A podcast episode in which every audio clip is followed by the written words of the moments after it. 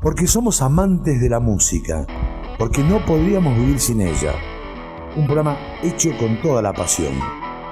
Melómano, discos, entrevistas y todo el universo que gira en torno a la música. Melómano, para ampliar nuestros horizontes.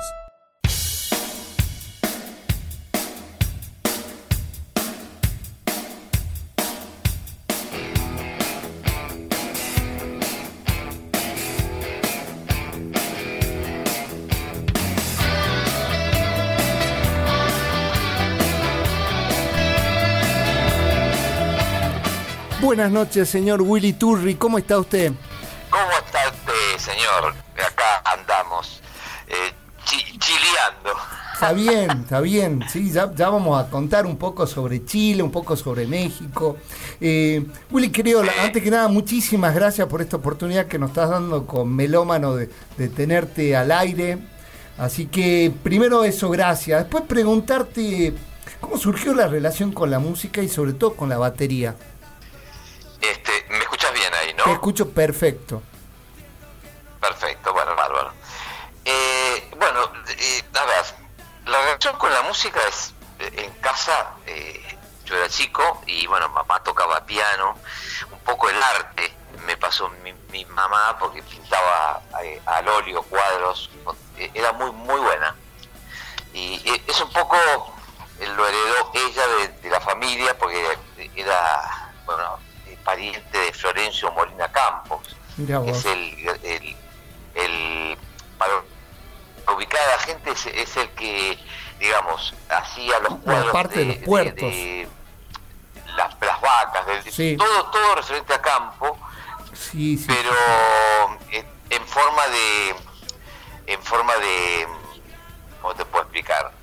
De, de, de no me sale el término ¿Cómo, cómo, hacía la forma de, en forma, ay Dios, sí. Bueno. Sí, bueno, es, una especie de artista plástico que dibujaba gauchos. es, muy conocido. Le digo a la gente, entre, o que lo googleen, Florencio Molina Campos. Eh, Perfecto. sí, como, como ya lo tengo, es como medio como una, especie como de, de, de, caricatura sin, sin quedar en eso. Algo así, algo, algo sí, de caricatura también tiene. Sí, totalmente. Y, con la batería.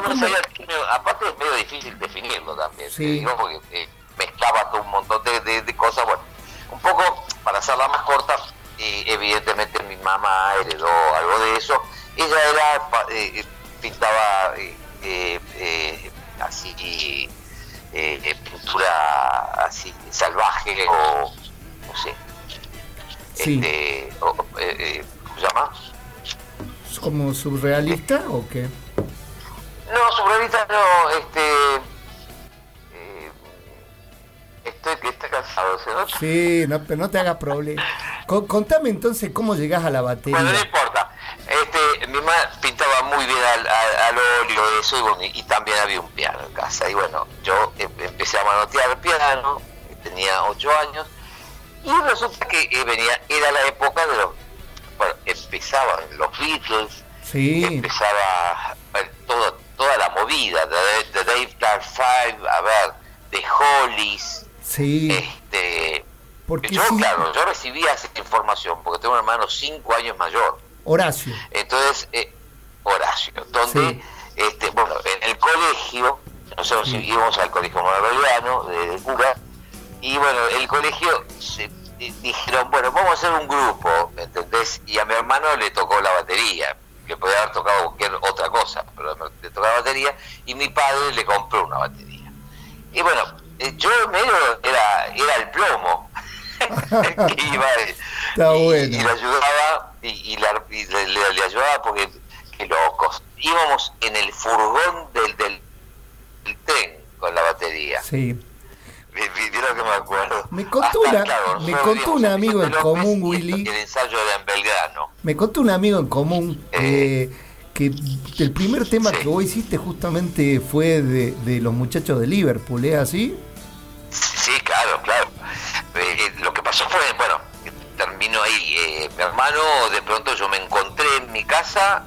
Yo, ante todo, ya, ya yo tenía una lata terminamos con la... Eh, eh, Vamos a charlar de la lata también. Una lata de clavos. Porque la lata te marcó, ¿no? Ya, vamos a charlar, ya vamos a llegar a la lata. No, no, no. Yo tenía una lata de clavos, clavos y que tocaba eso como tambor porque sonaba, no sé, y una, una, lata de eso que actuaba como platillo. Y yo medio como que acompañaba ahí. Pero de pronto apareció la batería en serio. Sí. Eh, porque mi hermano dejó de tocar y bueno, un día me veo en el living de, casa una batería eh, y bueno, ahí me agarró el, ataque. Y bueno, y empecé a, sacar, digo, bueno, a acompañar temas de los Beatles, porque fueron los, primeros que tuve, y Love Me Do fue el primer tema que saqué que me costaba, no sabés lo que me costaba, era dificilísimo porque eh, entonces me costaba tanto que lo primero que hice es dominar las manos, o, sea, hi-hat y tambor, ¿no? Sí. Y después, una vez que tenía dominado eso, que, no fue fácil, se tarda en dominar, ¿viste? Eh, le agregué el bombo. Le agregué el bombo que también tardé un tiempo, y luego, bueno, me di cuenta que los, los eh, breaks o fills que podía hacer en tambor, tenía dos toms, los podía hacer en los toms. Entonces, bueno, fui practicando y bueno, con eso sacaba lo que más tocaba era, todos los temas de los Beatles, te juro que me lo sé de memoria. Mirá qué bueno que tenés del otro lado acá un Beatle maníaco total. Ahora, ahora te hago una pregunta, Willy. Eh, en la presentación hablamos de que de, banana, de, tus viajes ya de, un poquito más de adolescente por Centroamérica, de de de eh, no no no te estamos escuchando perfecto. No, pero volvió. Se cortó pero volvió. No se quiere ir. ¿eh? eh y estamos hablando bueno de, de, tu, de, lo que fue tu carrera, ¿no? ¿Cómo surge Hit? Sí.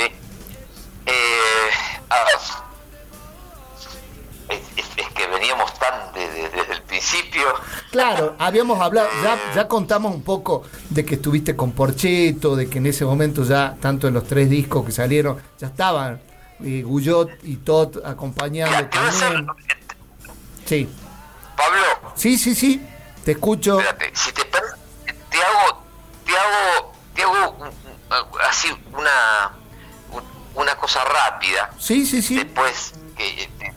Perfecto a los 12 años, a los 12 años toqué en el Colegio Nacional como, como la primera vez que tuve que cantar, porque nadie se animaba a cantar, era un trío a la fuerza, porque nunca conseguimos un cuarto. Entonces, bueno, el que cantaba era yo tocando la, batería, a los 12 años. Bueno, seguimos, eh, bueno, a los 13 años habló con mis padres diciendo que yo quería que me di cuenta que lo que estaba haciendo era un idioma y no entendía nada que, estaba diciendo. Eh, entonces, bueno, fui al conservatorio nacional, pero había tantos paros que al final también en la Escuela de Música de Buenos Aires, en la calle Sarmiento, en el centro, que, bueno, que era pago y ahí no había paros. Ahí, ahí me recibí de percusionista rapidísimo, porque los últimos, eh, los, los últimos eh, así eh, las últimas clases se hacían en el Colón y donde la verdad que fue una experiencia extraordinaria porque recibirse de percusionista resulta tenías que hacer obras de percusión, La batería siempre en, la, en, viene después. La, toque y vos la dirijas, la verdad que fue una experiencia inolvidable. Buenísimo. Esa fue la, experiencia clásica, si se, si se quiere, o la experiencia musical. Eh, como leía muy bien música, me di cuenta que podía trabajar de sesionista. Sí. Eh, voy, a, aclarar para la gente que no sabe, sesionista. Eh, viste, eh, había muchas compañías discográficas, CBS, Mi, RCA, Music Hall, etcétera, que tenía cantante, cantantes, pero solistas, sin banda. Entonces se requería de músicos. Y bueno, yo me empecé a hacer un nombre porque leía a, primera vista, sin ningún problema. Y bueno, y me empezaron a llamar de todas las compañías discográficas. Y bueno, hasta que eh, una vez en EMI, este, me, ofrecen, eh, Banana está buscando un baterista, Banana era un grupo en ese momento le habían pegado horrible, y este yo dije, mejor, porque la verdad que estaba podrido estar solo y eh, digamos de estar con una orquesta eh, Horacio Malvicino, no sé si lo conocieron, yo, no, es un director de, orquesta, tocaba bastante con Horacio Malvicino en Canal 13, y bueno, es medio, pero medio una cosa media solo, que no era en parte divertido, era serio, un trabajo, era un trabajo. Entonces, este, si bien todo la, mi vida fue un trabajo, pero si bien este, lo digo por esto, porque por un grupo te divertís más. Claro. Entonces, bueno, ahí ingresé con Banana, estuve unos buenos años, estuvo como cinco años más o menos, y bueno, estuvimos en Centroamérica, éramos famosísimos en Centroamérica, tuvimos una gira de cinco meses. Eh, fue creo que uno de los primeros grupos que salió al, exterior de Argentina, pues yo tenía, eh, el año 71 fue, o sea, una, una locura.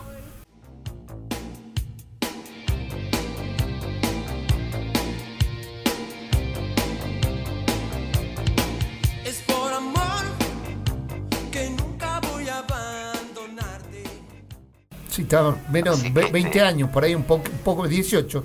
Si sos de 53, sí, más o menos por ahí. Yo, tenía 17 años. Claro. Sí, sí, porque tuve que dejar un permiso de, mis padres, porque aparte de, de, de, de pasaporte, este, eh, haciendo la nota de, Raúl. Este, y, y bueno, aparte de permiso de, mis padres. Después de, banana viene Porcheto. Después banana viene Porcheto. No, viajo, pregunta que viene Sica da Silva, una ah. brasilera. Sica da Silva es una película, pero era una cantante argentina. Estaban buscando músicos. Emi me llama si no quería tocar. Bueno, toqué. Y no solamente toqué batería, sino que parece bueno, que la toqué a ella, este, y, me manda un pasaje para irme a Río a, tocar con ella. Entonces, este, y bueno, yo que, quería que iba, que iba a estar un, tiempito, estuve un año y, meses que, que siguió tocando, fue una experiencia increíble porque este, era un tipo argentino tocando con todos brasileños que realmente tiene un swing bárbaro, no lo vamos a negar. Y este y la verdad que aprendí muchísimo de todo eso. Y bueno vuelvo a Argentina eh, ya estamos en la época que, de Porcheto que grabé en el 79 79 80 81 tres, tres discos seguidos graban ustedes con, con, con Porcheto no no no yo en el 79 grabo yo solo. Ah vos grabaste eh, qué mundo. Mundo claro. Que estaba David Lebón, Pedro Aznar, eh, el Negro Rada, bueno, una cantidad de músicos invitados. Y aparte, cuatro temas lo, grabó Moro. Y todos los demás lo, lo grabé yo. O sea, eh, la verdad que me divertí muchísimo, qué sé yo. Bueno, después Raúl me dice, ¿no querés tocar conmigo en vivo? Bueno, ahí empezamos a hacer este, los ensayos y tocaba Daniel Homer, eh, que era productor de mí también, guitarra tocaba bárbaro, y un bajista brasilero que se llamaba este, eh, eh, Fandiño, se llama Santi Fandiño. Ok. Ahí empezamos a hacer los, ensayos y claro, y, y, este tipo, el productor Daniel Homer, no tenía mucho tiempo de ensayar. Digo, la única forma que esto empiece a sonar bien y hagamos algo serio y que, que matemos es ensayar y, con, gente que pueda. Entonces, este, ahí le, lo ya, le, digo a, yo tengo un violero para traerte, y lo traje a Pablo. lo, lo, llamé a Pablo, digo, vení, qué sé yo. Y bueno, vino, así que estaba ya Guyot, ahí hicimos Guyot, Porcheto, Santi Fandiño y yo. Empezamos a, a tocar, y bueno, después con el tiempo, eh, Santi se vuelve a Brasil. Este, y, le dije, yo déjame elegir el bajista a mí y bueno, estaba entre Tot y, y Beto Satrañi. A mí me encantaba Beto Satrañi de Raíces, porque ah, porque tuve un paso por Raíces en, Uruguay. Me llamaron, esto, esto lo tengo que contar rapidito. Después sigo, sigo como por cierto, pero resulta que un día me llama eh, Beto Satrañi que, que me mandaba un pasaje eh, a Montevideo porque eh, no sé qué pasaba con el batero y que yo era no iba a tener problema en tocar eh, candombe. Yo nunca en mi vida he tocado candombe, No sabía ni, lo que era, que yo, la verdad que no tenía ni, ni idea. Bueno, me muestran a ver la música que, que hacían y bueno, y me di cuenta que nada, que era que había una síncopa en el medio, nada más. Entonces, bueno, claro, yo le puse un, swing eh, diferente, ¿no? Claro, no era uruguayo, entonces le puse un swing diferente con respetando esa síncopa que es el candombe. Pa, pa, pa, pa, pa, pa, pa, pa, pa, pa, pa, pa, ¿no? Ese es el candombe. Sí. Ok, entonces, entonces este, grabo un álbum con ellos y una presentación en River. En River, no en el estadio, sino en el en, un, salón. Una, cosa. Entonces, sí. bueno, ok. Y estaba Calamaro. Andrés Calamaro tocaba también ahí en Raíces. Era un pendejo que no entendía nada, ¿no? Bueno, ok. Sigo adelante con Raúl Porcheto. Este, ya el Metegol, eh, ya el Metegol ya están los tres. Claro, eh, eh, hacemos Metegol y entonces le digo, lo llamo yo a Alfredo Tot, lo encontré en, Barranca de Belgrano y se lo llevé a Raúl y bueno, al día siguiente empezamos a ensayar y bueno, ya estábamos. Hicimos Metegol, televisión, con Mundo, Porcheto, claro. luego Mundo lo grabé yo y Metegol Televisión con, ya te digo, Guyot, y Tot y, y, y Raúl. Sí. Y luego, ¿qué viene? ¿Qué viene? ¿Qué viene? Ah, está bueno, en el medio Con de, León Gieco en Pensar en Nada. El álbum solista de Gustavo Santaolalla en el medio. y también Pensar en Nada con León Gieco. Perfecto. De ahí, eh, tengo una, te hago una, una, pregunta con, con, lo del tema eh, de Hit. Antes, antes de ir a Charlie, usted ya, vos ya tenías armado Hit, ¿no? Sí, Daniel Greenback me decía permanentemente, vos te tenés que armar un grupo, vos tenés que armar un grupo. Este, no sé, veía como que, que, evidentemente podían dar y qué sé yo. Y yo también tenía ganas, pues yo componía, ya, este, qué sé yo, este, tocaba guitarra y piano, toco guitarra y piano, entonces. Y bueno, eh, le dije a, los chicos a ver si, si, si, armamos y empezamos los ensayos. Sí. Eh, por supuesto, siempre siempre conseguía la sala de ensayos yo. Te juro que las salas de ensayos más raras y divinas las conseguía yo. Yo no sé, tenía una suerte bárbara, porque la, verdad que no sé. Este, bueno, y, y, empezamos a ensayar, pero bueno, en el medio estamos, estamos grabando, verá vos en lo de en una sala de ensayo que tenía Isa Portugués, este, que, pero te vas de, de, de, la no, ¿dónde tocaba Isa? Con, con Pedro y Pablo. Sí.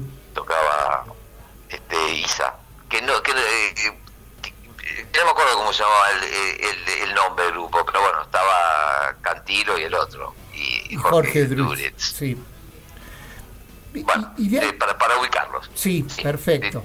Eh, están, están en la sala de ensayo, ya, ya, ya con el grupo. Estamos grabando eh, ya eh, temas, ya sea...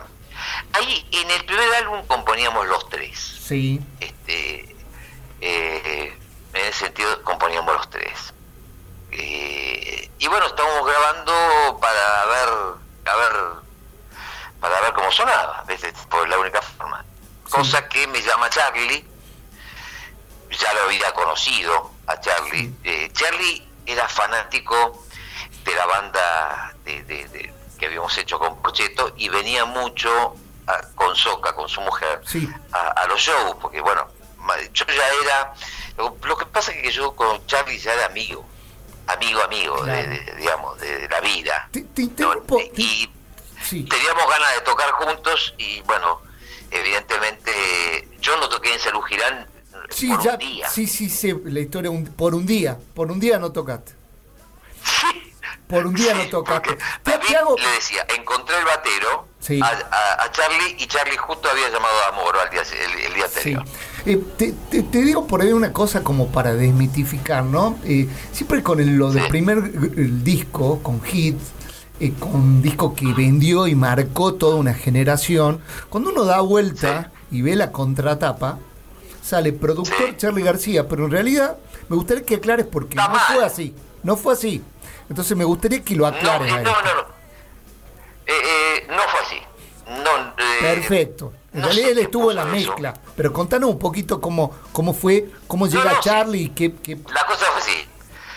La cosa, bueno, con Daniel eh, cerramos trato. Con, Daniel Greenback estamos hablando. Este, ¿eh? Daniel Greenback estamos hablando. Por ahí para la gente. Daniel Greenback, claro, eh, que tenía DG Music. Sí, sí, sí. Entonces este, cerramos y bueno, eh, yo no sé cómo, hablando así, me dice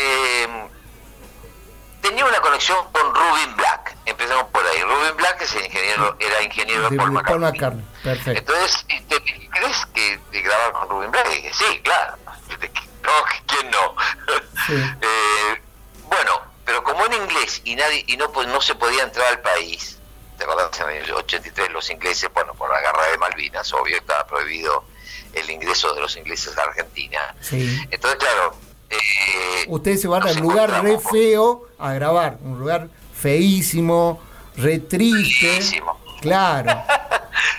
Entonces no, el que, lo decidió fue eh, Robin Black, ¿eh? ah, mirá vos. Yo conozco un lugar impresionante que les va, a gustar, que es Ibiza. Ibiza, que se llama Mediterráneo Studios, donde grabaron, pero ¿sabes cantidad de, Pink Floyd, grabó The Police, graba, y cuando llegué habíamos grabado Black Sabbath, había grabado Black Sabbath esa semana, y cuando llegamos estaban los Marshall y, y Ampeg hechos mierda, estaban, los habían hecho mierda todo. Entonces bueno, estuvimos tres días este, esperando y de pronto, ¿sabes qué increíble, qué lindo que ese, eh, claro, uno, uno, porque vive por acá, pero de pronto vemos subir, vivíamos en una montaña, exactamente el que, para el que conoce Ibiza, en la montaña San José, ahí está Mediterráneo Estudio.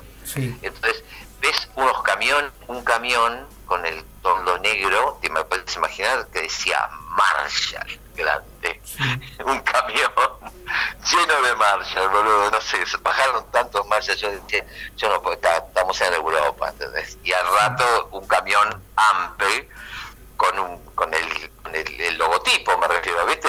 AMPE, que todo el logotipo Marshall, te decía, qué increíble. Así que bueno, yo no tenía problema porque eh, Dave Holland, que era el baterista de Judas Price, me había prestado la Gretsch, una Gretsch increíble, que es la, que, la batería que tocaba él en Judas Price. ¿Cómo llega Charlie ahí, a, a, ese lugar tan feito? ¿Cómo llega, ¿Cómo llega Charlie a Ibiza con ustedes? Claro, entonces, como Charlie, yo, yo tenía que hacer un par de conciertos en Barcelona y en Madrid. Entonces se vino con nosotros. ya te dije, éramos amigos. Se sacó un pasaje. Perfecto.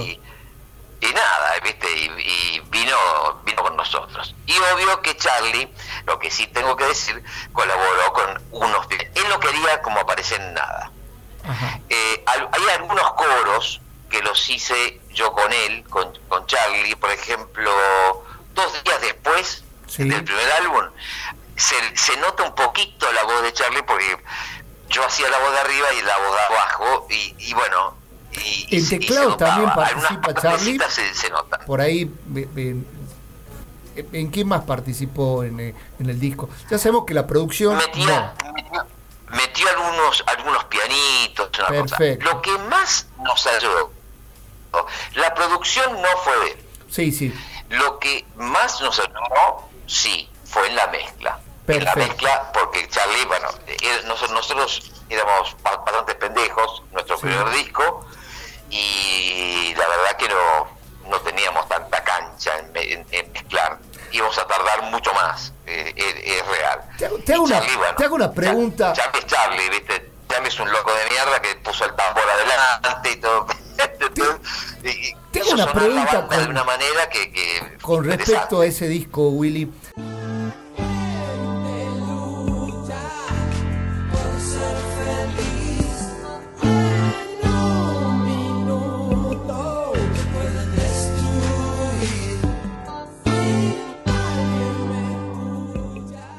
Eh, me comentaron que el primer, el primer demo que, ustedes, eh, que ustedes graban es aire de todo. ¿Por, qué no salió en el primer disco? Nos olvidamos de grabarlo. No, me estás jodiendo. Así, así te lo digo. Nos olvidamos. Eh, vos que estamos mezclando y alguien dice, pero nos olvidamos de aire de todos, que era, era aire de todos te voy a contar una, historita. Para la gente que no sabe, salió recién en Hit 2. ¿Eh? Que estamos comentando que, recién sale en su disco siguiente. Pero cuando me comentan. Sí. Así que se olvidaron literalmente así de. de, Sí, pero pará. Ese era, iba a ser el corte de difusión del primer álbum. ¿Entendés?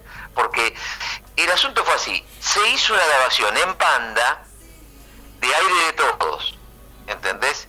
Y yo en cassette se la llevé, pues, eh, con, eh, en paz, a Beto Badía, porque un amigazo, a la radio y se lo envía, toma, te lo, dejo para que escucharo vos, por, por favor escuchalo vos, porque era para que lo escuche él, nada más.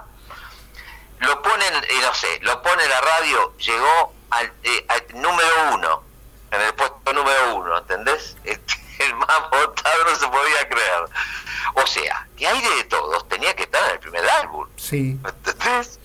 Y olvidarte de grabar es, bueno, no importa. Vino bien, vino bien, porque bueno, la cosa fue así. en el primer álbum explotó. Al, mes fue disco de oro, a los dos meses, dos o tres meses, disco de platino. Le, vamos a aclarar que el disco de oro eran 80.000 discos y disco de platino y doble platino, porque fue platino y doble platino, eran 120 mil y 220 mil. Perfecto. No sé cuántos. En esa misma época, en esa misma época te llama Charlie. A vos como, contalo vos mejor, porque el único músico que en realidad está yendo de la cama al living con, fuiste vos. Contanos, contanos eso un poco, cómo, cómo, cómo lo recibiste, cómo, cómo fue la, la proposición de Charlie para participar de, de este, su primer disco solista. Sí, cuando, claro, yo me adelanté un poquito, eh, ustedes me llevaron a Ibiza. Estamos eh, ensayando, ¿viste? Como estamos grabando, había temas con, eh, para, para a ver cómo, cómo sonaban. me llama Charlie y me dice, vamos a hacer un disco vos y yo solos. ¿Cómo? ¿Los dos solos vamos a hacerlo? Sí, vamos a ser vos y yo solos. Bueno, perfecto.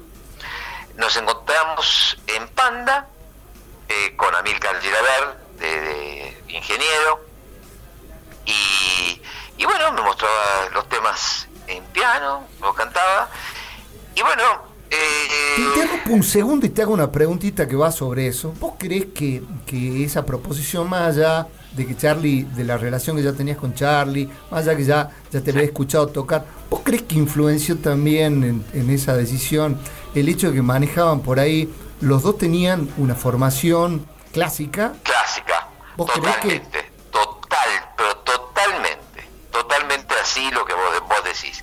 Es decir, nos entendimos tan bien desde el primer día que eh, porque sabíamos bien para dónde queríamos ir. Y entonces, eh, el que más costó, eh, te voy a ser sincero, es inconsciente colectivo. Ah, vos. Costó encontrar el arreglo. Es decir, porque había que hacer esto, ¿no? Ahora sí, sí, sí. Hola. Sí, sí, sí.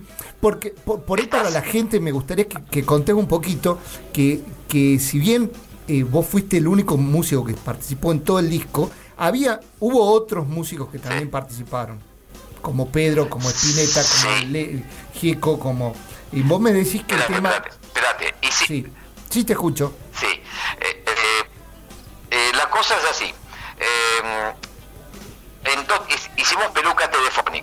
En Peluca Telefónica eh, se hizo un grupo, se llamó Guión. Eh, en Guión y estaba Luis Alberto Espineta en guitarra, Pedro, Pedro en bajo, Charlie y yo en batería. Perfecto. Y bueno, ese tema se hizo, nos juntamos a las 10 de la noche y como, como hacía tiempo que, no nos veíamos y yo no lo veía a, Pedro porque venía había venido de tocar de Estados Unidos con Pat Metheny y, con Luis también hacía tiempo que no lo veía, conversando, conversando, se hicieron las 2 de la mañana. Entra Milcar Llegar y dice, chicos, perdónenme, pero son las 2 de la mañana y no hicimos nada. Uy, bueno, dale, cada uno fue, fue su instrumento, estamos armados en redondo. De primera toma salió primera toma ¿eh? salió peluca telefónica. O sea, lo que no pudieron hacer en hora lo hicieron en 10 minutos. Eh, nada, en 6 minutos estaba grabado el tema. Perfecto. Y lo más gracioso de todo esto, vos sabés que No Bombardeo en Buenos Aires estaba, por supuesto, peluca telefónica. Sí. No Bombardeo en Buenos Aires, la presentación fue en Ferro. Sí, como se, se explota, fue una cosa de loco. Entonces, este, con Pedro, este, me, mira Pedro me dice, ¿vos te acordás del arreglo que habíamos hecho? No tengo la menor idea, yo le dije, porque fue una zapada, ¿entendés? Fue, ah. fue una, una improvisación total y escuchar el disco sí. para, te, te, un poquito más adelante. Pedro, eh, yo no quiero volverme tan loco. Eh, eh, que están Pedro bajo, Charlie en piano, León Gieco, que, lo, que, se reparten entre Charlie y León Gieco, y yo. Esos fueron los dos, dos que, que, que fue yendo a la cama libre.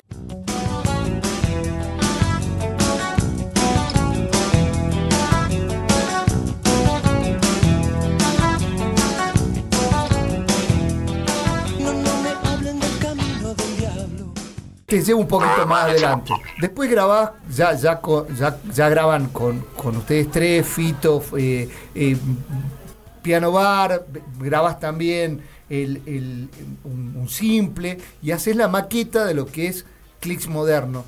Pero la pregunta que seguramente nos surge a todos es lo siguiente. ¿Por qué teniendo esa relación de amistad, de esa, de esa admiración mutua con Charlie. ¿Cómo fue lo, del corte de, de, esta, de esta relación? ¿Por qué se decide no continuar? Después de Piano Claro, no, no, te hago, por, ¿por qué sí hacen hacen em, un maxi simple, haces la maqueta voz de Click Moderno, pero después de, todo, de toda esta historia de amistad, de, según lo tengo entendido, de vacaciones en conjunto, de, una... Eh, ¿por, qué se corta? A eso es lo que voy. ¿Por qué dejas de, de, estar con Charlie?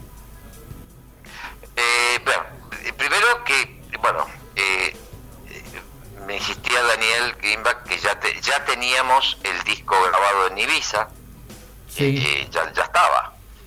Eh, estaba ya promocionándolo y empezaron las giras. Y Fito tenía del 63 también en la, en la mano.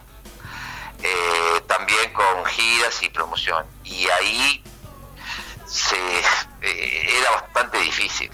Era bastante difícil. Yo te digo que la última de los últimos conciertos que hicimos con Charlie, hicimos ocho Luna Park, eh, terminamos el último y Charlie y yo nos largamos a llorar, pero era, era, era la separación, no sé, no sé, era una separación nuestra de, de, todo un amor, de todas unas cosas compartidas, pero que tenía que ser así, porque eh, era, era imposible entre las giras de Charlie, las giras de Hit en ese momento. Y bueno, aparte un poco yo me había separado yo de Pablo Alfredo, yo en ese sentido, porque la verdad que eh, Daniel me dice, bueno, hay que, hay que, empezó a vender shows Daniel, entonces lo llamé a, es decir, el que formó Hit así para, para hacer la corta, fui yo que lo llamé a Pablo lo, lo tengo, lo tengo clarísimo. Entonces, y está, y estamos con el disco, y, encima los últimos conciertos de Charlie. Lo que pasa es que la amistad que yo tenía particularmente con Charlie, por eso armamos, ahora, ahora te voy a explicar algo. Viste que muchos dicen, ¿por qué Fito o Fito lo dijo. Sí, en, yo siempre, en realidad yo sé quién lo llevó a Fito, pero estaría bueno que vos, espalda Willy, vos comentes quién lo lleva. Costado de Willy, decía. Porque claro, yo armaba, eh, Charlie y yo armamos enfrente, enfrentados. ¿Me explico? Sí, sí, sí. A mi derecha lo tenía Fito. A mi espalda, que no lo veía, lo tenía Pablo y, a, y a, a, mi izquierda Alfredo. estaba Alfredo. Sí. Eso es porque, bueno, no sé, es, es, esa conexión. Mágicamente pasaban cosas arriba del escenario. Y con Charlie nos mirábamos, o él me lo decía, o yo se lo decía, de pronto de estirar más el tema, o de acortarlo, o no sé, ¿entendés? Son esas cosas muy, muy mágicas que es difícil de, contar. Pero manejábamos las situaciones entre Charlie y yo.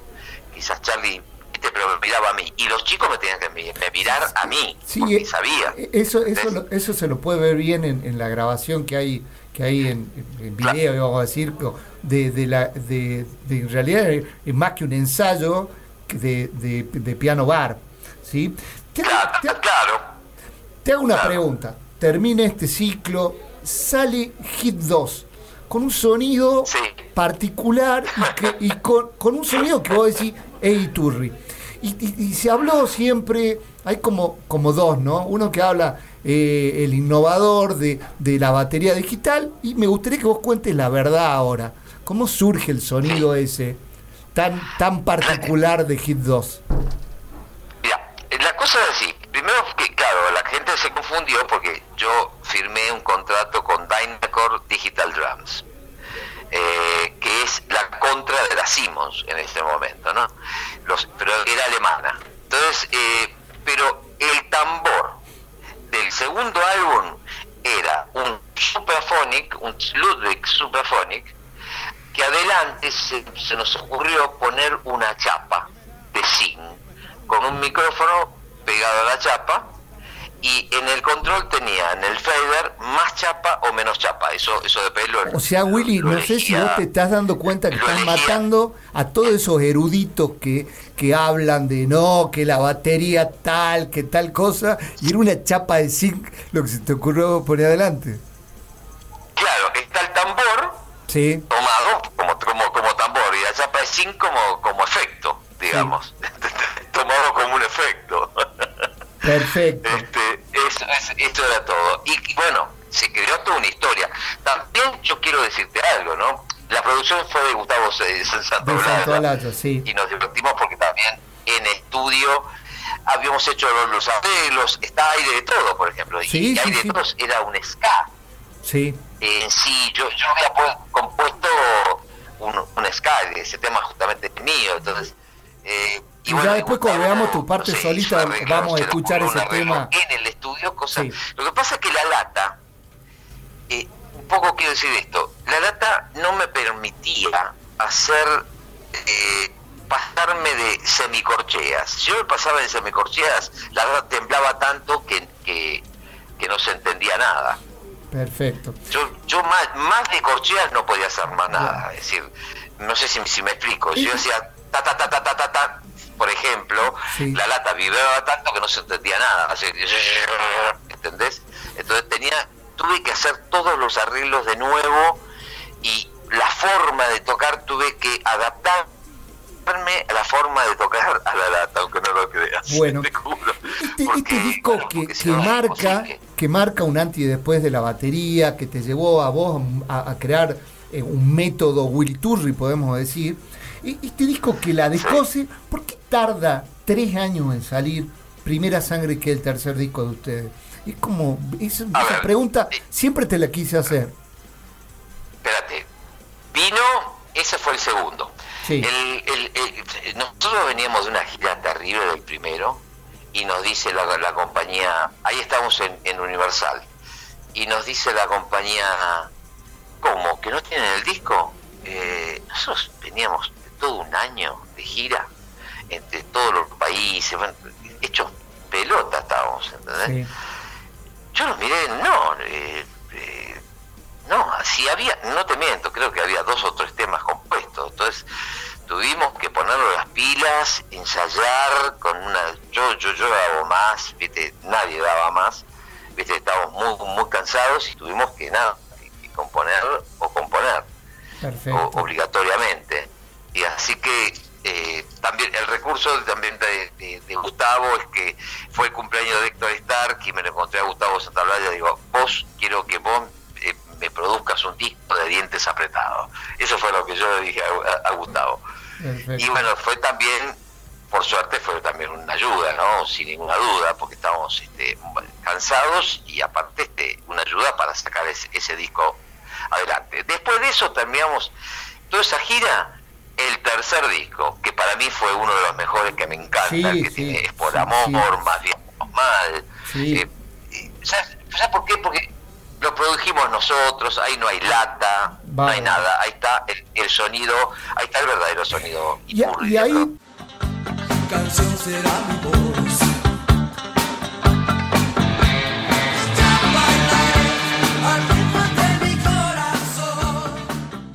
Y ahí en, primera, en primera sangre, em, comienza a haber un poquito de, sangre entre ustedes, comienza a haber un, poco de distanciamiento o no. Eh, fue un álbum muy difícil. Este, la verdad, muchas drogas. Eh. Sí. Hola, hola. Eh, hubo un poco de distanciamiento. Yo creo producto de cuando uno está medio medio loquito, estamos medios. Este, fue un disco difícil. Bueno. Un disco difícil de, grabarlo. Aparte fue esto, una locura, ¿no? porque eh, nos fuimos a un estudio, no tengo problema en decirlo porque yo voy a cumplir el 29. Vamos a hablar. 20 años sin alcohol y sin drogas. O sea, se puede uno salir de esto. a ese tema lo vamos a dejar por el último porque... En el año 90 me, tuve que internar. Sí, sí. Pero bueno, vamos a hablar de, Primera Sangre. Bueno. Eh, Primera Sangre fue un álbum que, que fue, ya te digo, loco, fue muy loco, muy, el, más loco creo que de todos. Y, eh, y, y, bueno, nos dejó...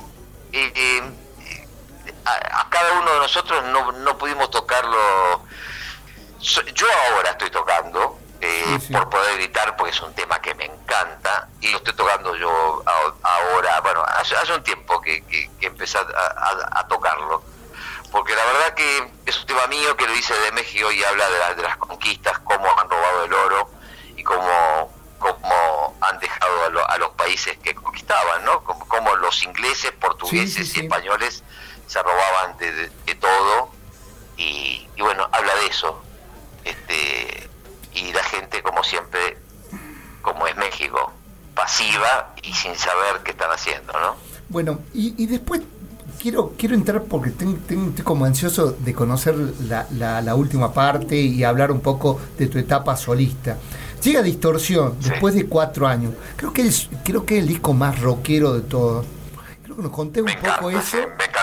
A mí es el disco que más me gusta. ¿Vos sabés que me pasa lo mismo? Y el último. Y, y, te, hago, te hago una pregunta, y que en realidad más que una pregunta es un pedido, que nos cuentes cómo fue el cierre, porque fue un, fue un cierre, si los viste tocando en la terraza, fue mágico, me imagino tocando tres, tres, tres amigos, tres grandes músicos, terminando esta, esta, este grupo nada menos que en Japón.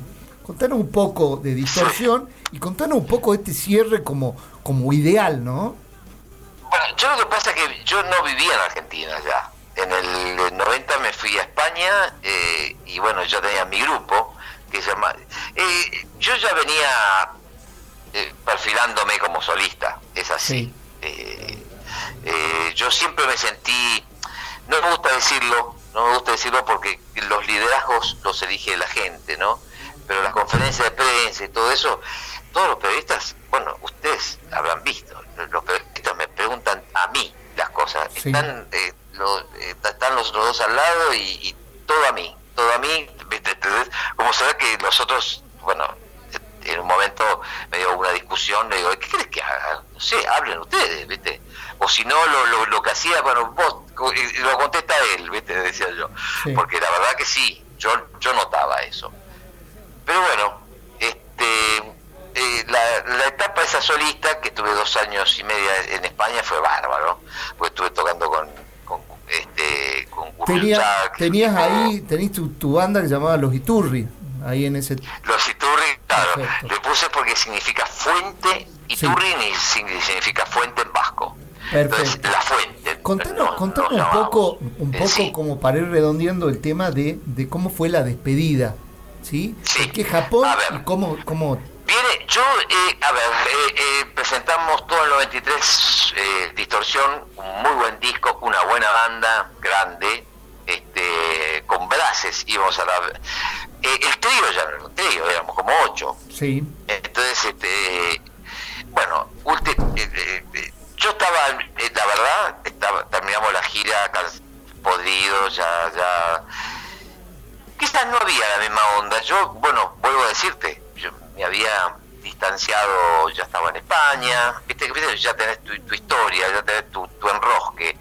Y yo había compuesto mucho eh, en España y vino bien porque, bueno, en el álbum, eh, en distorsión prácticamente están temas míos y de Alfredo. Creo, creo que Alfredo debe haber compuesto con Pablo porque siempre algunos temas, siempre algunos temas acompañan juntos y si no, Alfredo solo. Este, pero yo tengo muchos temas y muy lindos ahí. En mi vida nunca lloré un tema divino, eh, la parada final, un, blues que me que, ese, ese, tema, ese tema me vuelve loco, que en mi vida nunca lloré y después tenés, ya sé, ya sé estamos hablando, ¿no? También, ya sé también, y, eh, y la parada, parada final, que es tu tema es tu tema, comienza bien blusero, después se siente bien tu bata. Sí, es un disco, es un disco también que tiene, tiene mucha impronta tuya. Em, me, decías de, por qué lo, de lo de Japón, ¿por qué terminan cerrando ahí? No, pues nada, yo la verdad que estaba cansado. Eh, eh, yo estaba en la quinta en febrero y me llama el manager diciendo, bueno, eh, se confirmó Japón, son tres shows. ¿Qué? No, flaco, yo no voy a ningún lado, a ningún lado, aparte sabía que Japón, imagínate, en febrero era pleno invierno, ¿entendés? Yo no voy a ningún lado. vos, no sabés, que me, tengo que venir a buscar. No, no, yo estaba en Don Torcuato, pero en, la piscina, en una piscina no tenía ganas de, de hacer nada, ¿viste? Sí. Este, bueno, fui. Este, y nada, fue una experiencia, una experiencia muy buena, tocamos, este, vivíamos por suerte en Iratsuka, porque eh, primero fue el, primer show fue Iratsuka, que está a unos 140 kilómetros de Japón, o 100 kilómetros de Japón, por ahí. Eh, después en Yokohama, y por último Tokio. Los teatros alucinantes. Eh, las consolas y la parte de iluminación ya estaban en el teatro, porque las consolas eran 74 canales digitales. ustedes están conscientes de eso? Unas consolas increíbles que no se puede instalar así nomás, ¿entendés? Perfecto. Y la parte y la parte de iluminación eran todos computadoras que que el tipo, bueno, me llamaba, este, eh, claro, nosotros hacíamos una prueba de sonido y entonces el tipo más o menos iba haciendo las luces, eh, este, iba eh, un tema uno, un tema otro, un, tema otro, bueno, y más o menos hizo el tipo un capo, ¿no? El japonés y bueno, nada, me mostró lo, que iba, lo loco que lo vi en pantalla, lo, que iba a pasar a, la noche. Eso, eso, esa, esa tecnología que bueno, después llegó acá, ¿no? Melómano. Conduce Pablo Flores Espeche. Todos los lunes a partir de las 22 horas. Melómano. Y bueno, después, que se cierra todo eso, contanos un poquito para cerrar eh, esta etapa solista tuya, ¿no? Esto con, con, con, con Willy Turri de Hit. Contanos cómo es esto, eh, como para ir terminando. Bueno, arranqué, a ver, primero 93, 94 puse una escuela de música, bien dijiste vos que tengo un método. Sí, Es un método, se llama Willy Turri, y bueno, y lo quería pasar. Estuvo Charles Alberti ¿viste? conmigo, que es un amigazo, eh, eh, y bueno, y muchos bateros, que no saben la cantidad de bateros que hay por el mundo, porque, porque me escriben. Bueno, ante todo les voy a mandar las redes sociales para la gente, para que estén conectados, para que sepan en lo que estoy. Instagram, arroba Willy Iturri. Twitter, Willy Iturri. Y Facebook, Willy Iturri de Hit. Perfecto. Es, eh, así, así están.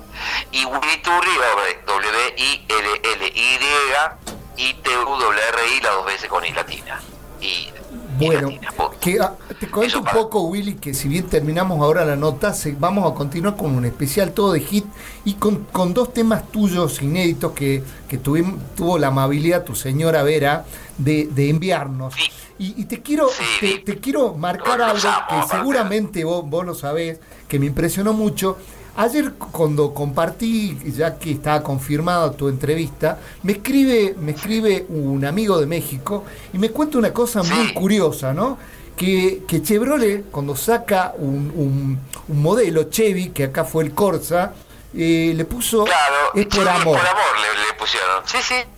Es por amor. Ahí dimensionamos lo que es hit eh, hasta el día de hoy, no solo en Argentina, sino en el resto del continente. Willy Turri, muchísimas gracias por la nota.